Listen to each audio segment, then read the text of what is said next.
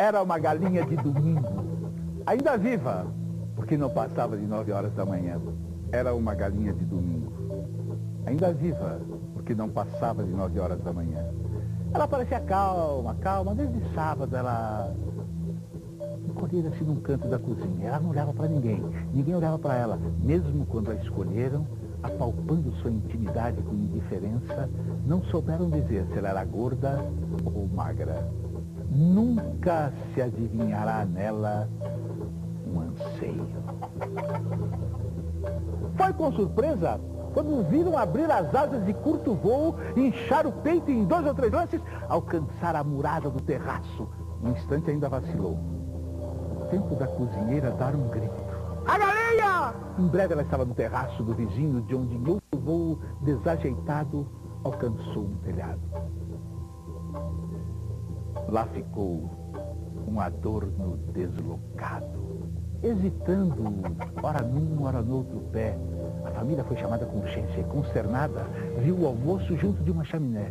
O dono da casa, lembrando-se da dupla necessidade de fazer esporadicamente algum esporte e de almoçar, vestiu radiante um calção de banho e resolveu seguir o itinerário da galinha.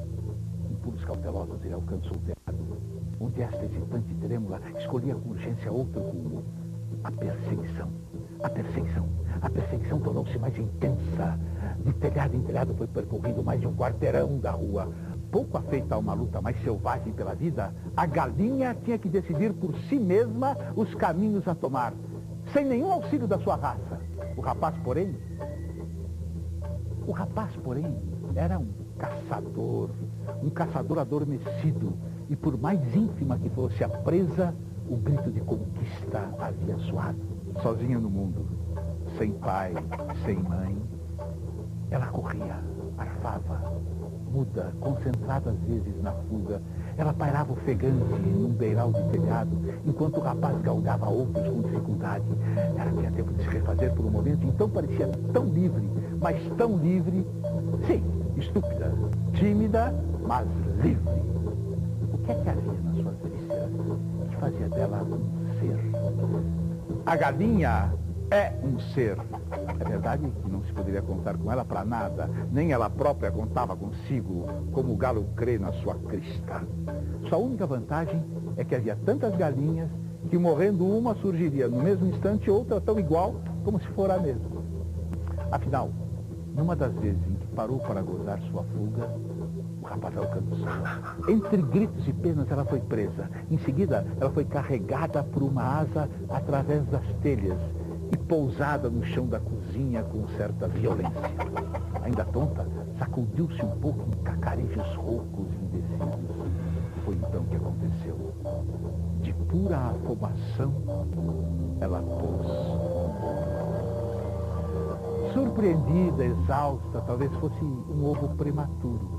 Mas logo depois, nascida que fora para a maternidade, ela parecia uma velha mãe habituada. Sentou-se sobre o ovo e assim ficou respirando, abotoando, desabotoando os olhos.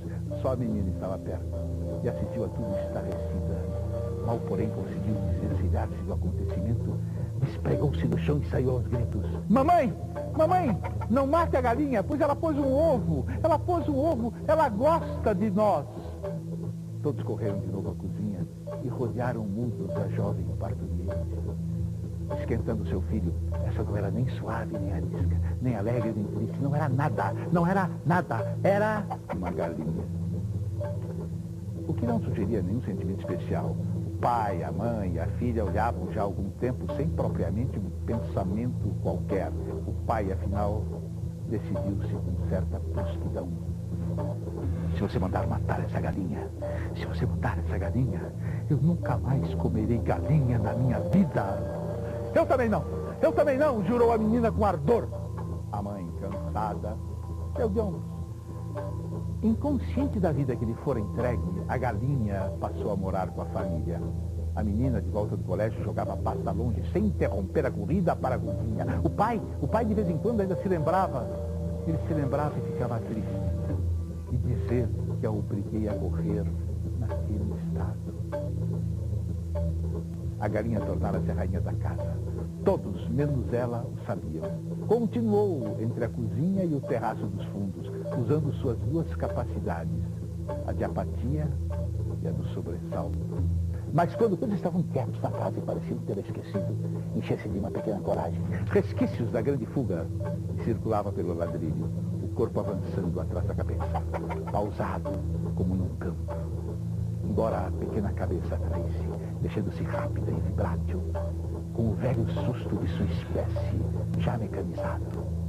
E se fosse dado às fêmeas cantar, ela não cantaria, mas ficaria muito mais contente. Embora nem nesses instantes a expressão de sua vazia cabeça se alterasse. Na fuga, no descanso, quando deu à luz ou bicando milho, era uma cabeça de galinha, a mesma que fora desenhada no começo do século. Até que um dia a mataram, a comeram e passaram-se anos.